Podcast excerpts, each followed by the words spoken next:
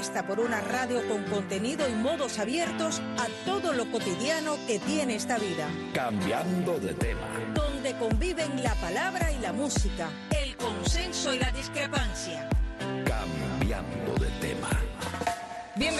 una vez más a Cambiando de tema, un programa diferente con aristas y por supuesto siempre tenemos temas variados. Hoy vamos a hablar de música, vamos a hablar de la salsa. ¿Ha evolucionado o no ha evolucionado? Casi siempre nos acompaña para hablar sobre cine, pero también es musicólogo autodidacta. Yo Cardona, gracias por estar con nosotros. Gracias a ti, Ariane, eh, todólogo. Todólogo. Todólogo. me gusta el título. El todólogo mejor Gracias, todavía. gracias. Vamos a hablar de la salsa, pero yo creo que Ariane primero tenemos que definir si la salsa es un género o no. El gran escritor Cabrera Infante, una entrevista que yo le hice, Cabrera Infante, Guillermo. Cabrera Infante, que yo le hice hace muchísimos años, se rió de mí cuando yo le hablé de la salsa Ajá. y me dijo que eso era música cubana mal tocada. Oh, ¿Tú sabes lo que yo pienso de eso? ¿qué piensas? A ver. Eso es una trompetilla para aquellos que no... bueno, bueno, bueno. No le tiré la trompetilla en la cara a Cabrera Infante por respeto, pero sí le dije discrepo con usted.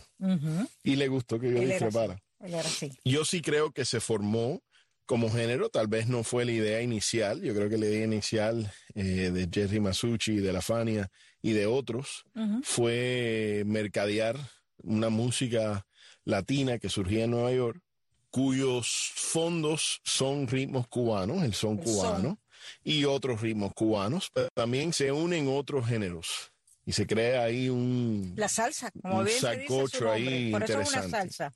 Si hoy es temas, ya la época de los 60, cuando Cuba está pasando un periodo, diría yo, menos bueno de la música. Bueno, si le gusta a uno Peyo el Afrocán y, y el pilón y eso, bueno, disculpen. A mí otra trompetilla para Peyo el Afrocán y el pilón. Y yo, y Hay yo quien va a discrepar contigo bueno, pueden discrepar. también, mira, yo entiendo, hay música de afecto, que yo le digo música de afecto que tal vez refleje la juventud de, de una persona. Sí. Yo tengo música de mi juventud, que es una basura, pero me gusta porque me recuerda a la juventud. Claro. Bueno, en esa época de los 60 Ujú. hay dos cosas sucediendo. Hay cu- músicos cubanos que se fueron de Cuba, como Mongo Santa María, que entra al mundo del jazz. Y vamos a oír un tema de él que se llama Sofrito, hecho a finales de los años 60. Escuchen esto un poquito.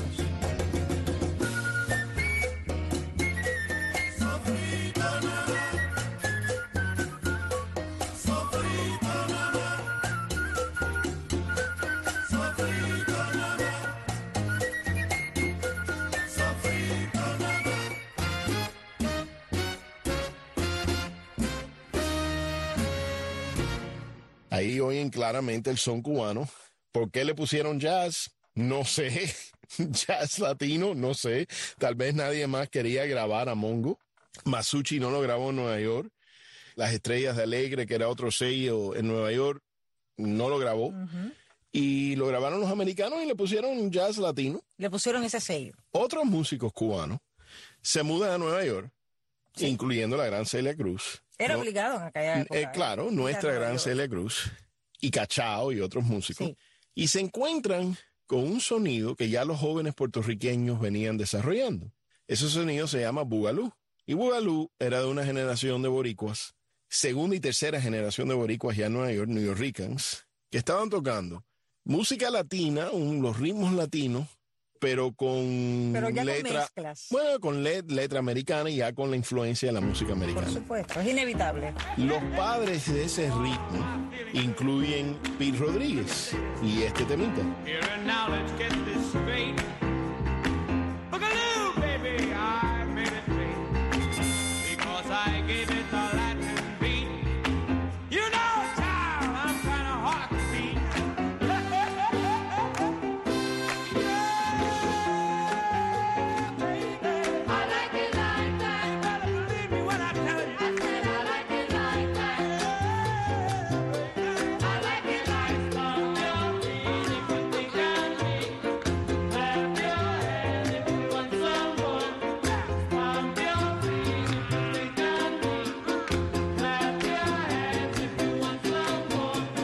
Seguimos disfrutando. Aquí cambiamos de tema. Pero hoy es como la letra es en inglés. I like it like that, ¿no?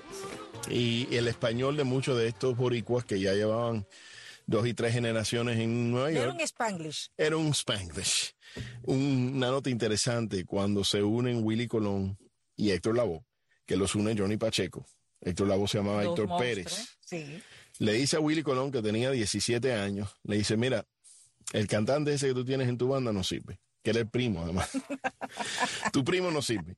Dile que se dedique a otra cosa. Después se hizo cura el primo de Willy. Bueno, ese es otro tema. Algo le vieron. Algo le vieron. Eh, Ariane, Ariane. Tú me tiras de la lengua. Eh, y entonces eh, le presenta a este muchacho y le dice, mira, este va a ser tu cantante, él se llama Héctor Pérez, pero ya no se va a llamar Héctor Pérez más.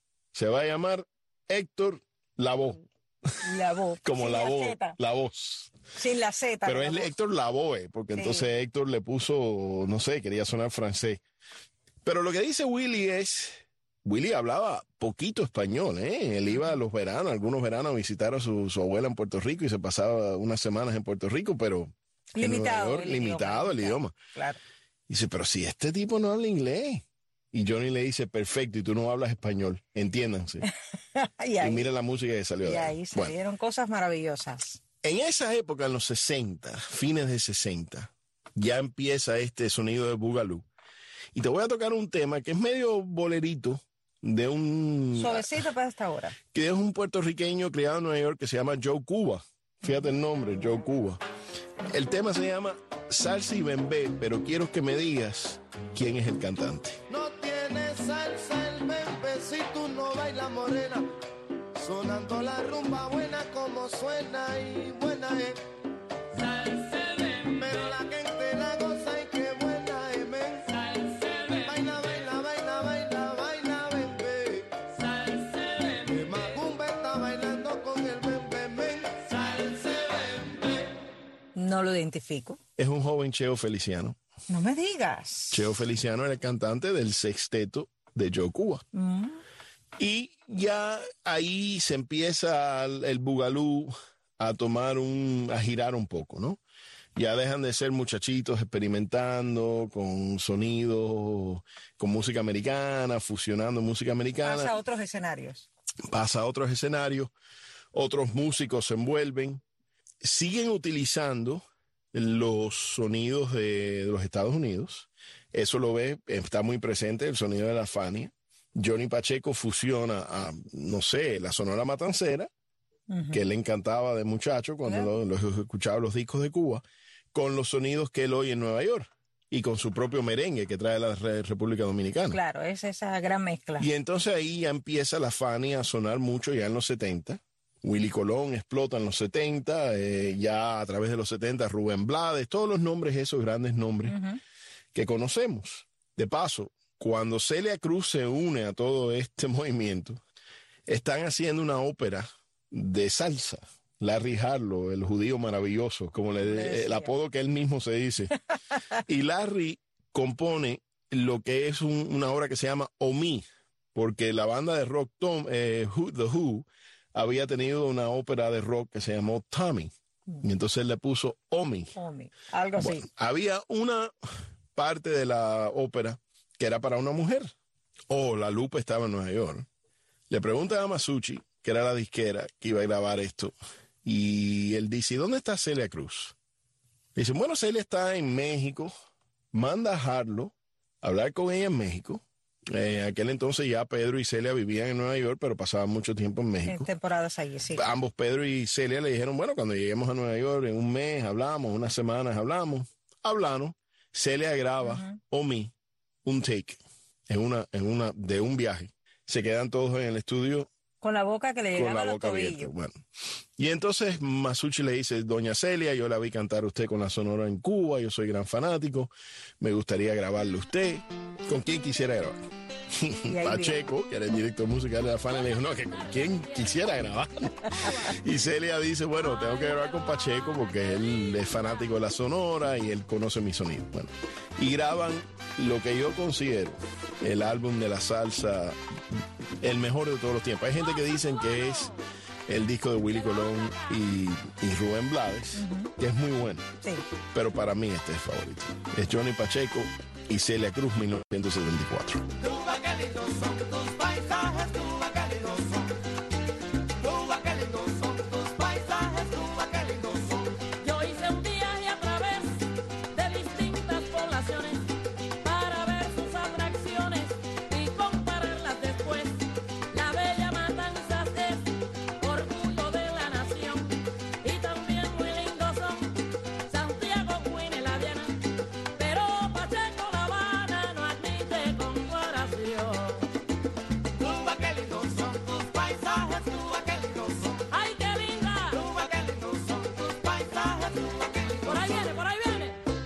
Ese es un tema, nosotros lo conocemos, conocemos como Canto a La Habana, es como le pone Celia. Sí, Celia le pone ese nombre, sí. Pero el nombre es Cuba, qué linda eres.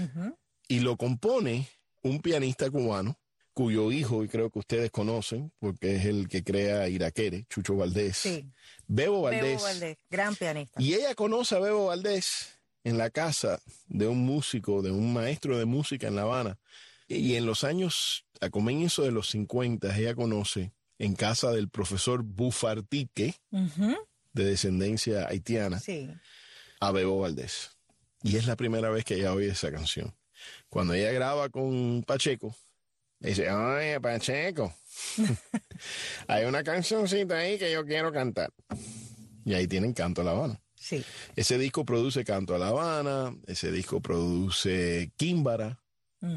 Ese disco produce Lo Tuyo es Mental, ese disco De las grandes canciones más de las grandes la canciones. sí. Todo en un disco. Todo en un disco. Ahora la gente se pregunta, bueno, esa salsa fue exclusivamente en Nueva York entonces. Y yo te diría, Ariane, que bueno, sí, primordialmente en sonido Porque era el es... centro fundamentalmente que se movía en aquella etapa. Quizás aquí en la Florida no es como es ahora. Bueno, pero hay otra cosa pasando en Miami. Y en, eh, a través del tiempo, dice que la política no tiene que ver con nada. Bueno, la política tiene que ver en- con todo, con todo. y en todo. Sí. Bueno, en aquel entonces los cubanos exilados en Miami no existíamos. Estaban empezando a llegar, estaban empezando a darse a conocer, a, levantar camino, esta ciudad. claro. Entonces, lo primordial era comer, eh, tener un donde techo. Eh, mucha gente tenía tres, cuatro trabajos. Sí. Suena ridículo, pero, Pero es que era así. no conseguían un trabajo de ocho horas, pero podían trabajar dos horitas en un supermercado, dos Recogían horitas en una, recogían tomate, dos horitas en una lavandería, etcétera, Y etcétera. donde cuidar a los hijos, porque muchos venían con niños y tenían que tener lugares eh, insignes. Las abuelas en las casas cuidando en los apartamenticos, Cuidando a los niños. cuidando a los Sí, niños. sí, sí, era una situación complicada. Al llegar a los 70, empieza a suceder un fenómeno interesante. A comienzo de los 70, comienzan unos, unas cosas que se llamaron los open house. Los open house eran nada más que fiestas de muchachos. Descarguita le llamaban en Cuba. Descarguitas de muchachos de high school. Se forman unas banditas, pero interesantemente, eh, vaya, el sonido del día para los latinos era Santana, ¿no? Sí, Entonces muchas de estas orquesticas, Lo banditas, imitaban. a Santana. Pero en eso de imitar a Santana. Salía la- las raíces cubanas, ¿no? Y ahí venía un, bolerito cubano. Ahí, y son muchachos, en realidad, de high school, con 18, 17, 20 años, los que ya estaban fuera de high school. Muchos no eran músicos profesionales. Sí. Pero yo creo que lo importante de la era, yo le llamo la era del open house, es el intento, ¿no? Y el deseo y el sentimiento. Eso es lo importante de... Después viene otra ola aquí en Miami. Y es una ola ya que yo considero, y otros como Eloy Cepero, lo he hablado con Eloy miles de veces, ya una ola de músicos profesionales, ya cujiados en la música profesionalmente. Ya que ¿quiénes cobran son? por eso, viven de la Vivieron de eso, de muy jovencito empezaron a tocar música, a vivir eso. Creo que conocen algunos de estos nombres. Sí, algunos me suenan. Eh, Carlos Oliva, Carlos Oliva, claro. eh, Willy Chirino, Sí. y entonces Frankie ese- Marcos. Eh, eh, Frankie Marcos tocaba en la banda de Chirino, en la primera banda de Chirino, con su hermano. Frankie Marcos, por supuesto. Y estos músicos profesionales, educados en la música, ya empiezan a tocar un sonido que también era un híbrido, pero en vez de mezclarlo, ponte a pensar, Ariane, ¿qué hay en el ámbito en Nueva York en los años 70. Hay frío, había una Hay otro clima. otro- pasión tremenda. El latino, la vida para un latino o cualquiera en Nueva York en esa época era difícil, una Sí. vida. Y si vienes de un paraíso del Caribe y te encuentras en esta isla de Manhattan, Que tenía Cuba, que no eran las que O tenía Puerto Rico, Puerto Rico, había eh, diferencias. O hay. en es este muy caso. deprimente, ¿no? Por supuesto. Bueno, llegas a Miami y con todo el trabajo que estás pasando, hay una playa Y está tu vecino. y está tu vecino vecino tuyo en Cuba, y está el sol no estás solo. y hay calor Y hay huracanes. y llueve cuando se supone que llueva y no nieva. Entonces, por muy difícil que era la cosa, siempre había, se podía sentar bajo una mata y coger fresco. Igual que hacías en Camagüey o en Cienfuegos. o en... la guitarra. Y Exacto. armabas la fiesta y no le molestaba a nadie. Correcto. Y entonces, el tono de esta nueva salsa que se forma en Miami, yo creo que es muy distinta a la de Nueva York. Carlos siempre lo ha dicho y lo podemos traer al programa y, y Ya hablar con él. estaba aquí en Cambiando de Tema. Bueno, ya estaba Carlos Oliva. ¿Cómo no va a estar? Carlos habla siempre, y Willy también, de las influencias de ellos. En el caso de Willy eran los Beatles. En el caso de Carlos era Motown, Sí. los Beach Boys, las armonías de los Beach Boys, que era otro sonido americano. Y ellos van fusionando esos sonidos, vamos a decir, más alegres, más soleados, con la música cubana Más sincopados. de su niñez. Em, Con la clave, con el bongo, con Exacto. guaguancó, la síncopa cubana que se dice. Y como ejemplo de esto, vamos a tocar una canción de Carlos Oliva que no tiene que ver nada con esto. y esta vez su canción más conocida. vamos a Glorioso San Antonio.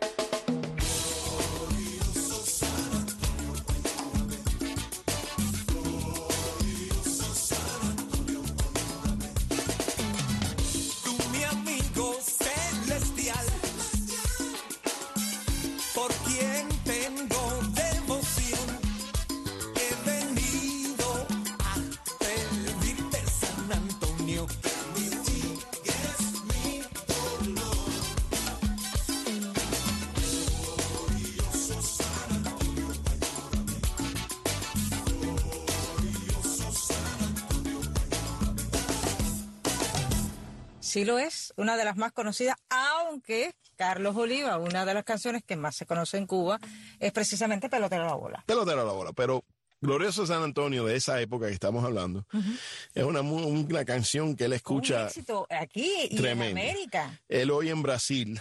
Esto es un tema brasilero. Sí, Y él lo adapta eh, con su hermano, que en paz descanse, lo adapta a, a esto que escucharon.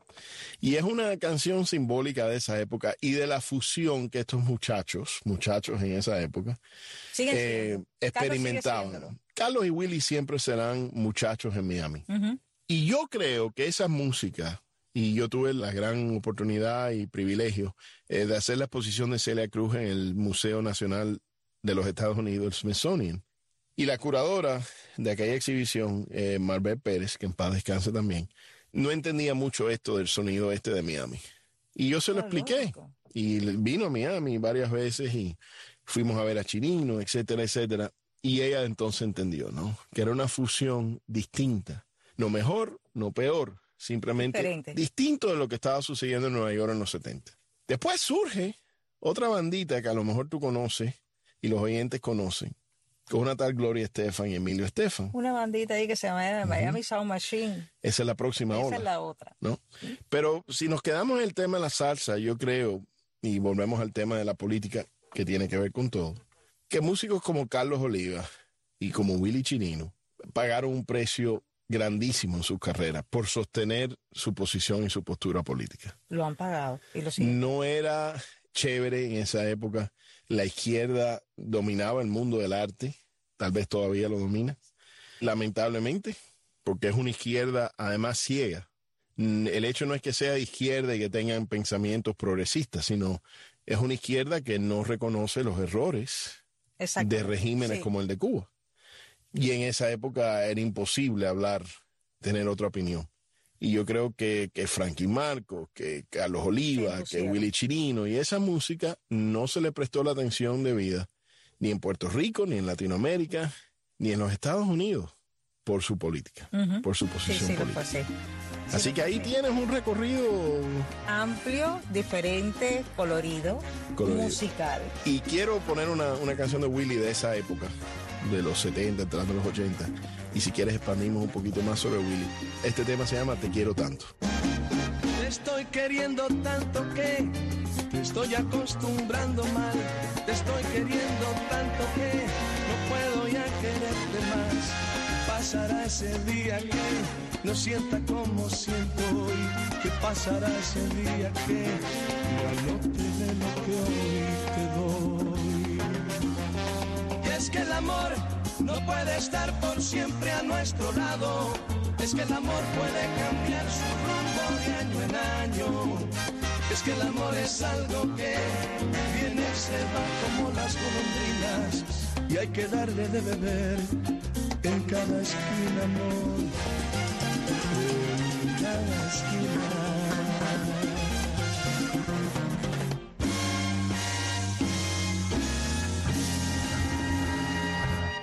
Tú no te imaginas como yo he escuchado ese tema en Cuba, a escondidas, claro. que yo- teníamos que escucharlo en cassette. ¿Tú te acuerdas del cassette? Eh, yo soy Lo mayor que tú, así que me acuerdo, sí, creo, sí, sí, de Y casera. copiábamos. ¿sí? ¿Quién tiene una doble casetera para poderlo Doble copiar? Y así casetera. escuchábamos estos temas allá en la isla. Pues esa es la historia, eh, brevemente, de lo que ha sido esta cosa de la salsa. Así que al final te diría que yo sí creo que es un género propio. Y discrepo, sigo discrepando con el gran Cabrera Infante. Me siguen gustando mucho sus libros, lo sigo apreciando mucho su, su obra. Pero Mm. Que discrepo, apreciarla. discrepo en términos de música. Yo sí creo que la salsa es su propio género y yo sí creo que, que los cubanos exilados sí tuvieron su parte en esto, lo que es una historia tal vez no tan conocida. Algún día algunos que saben más que yo y que tú escribirán libros y se recopilará toda esta historia, ojalá. Yo he tratado a través de mis documentales. y otros deberes que tienen quienes vengan detrás. Bueno, mi obsesión ha sido preservar mucho de esto y por eso me he dedicado la vida a hacer documentales y gran parte de mis documentales son sobre la cultura de esa tribu perdida, esa tribu cubana perdida.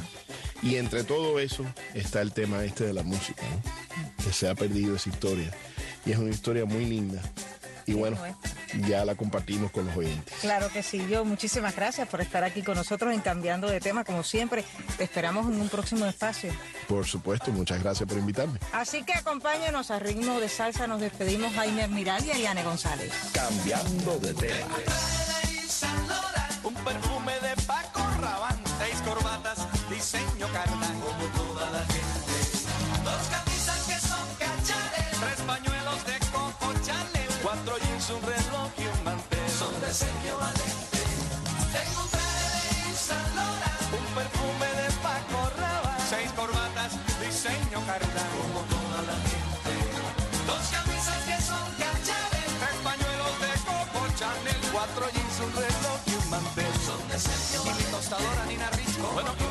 Aspiradora de Jeffrey Bean. Patines Porsche, dame un ring con mi teléfono de Ted Lápidos y me mandé a hacer una vajilla de Teo Carrasco. Así, pues mi cepillo de dientes del Menegildo Seña.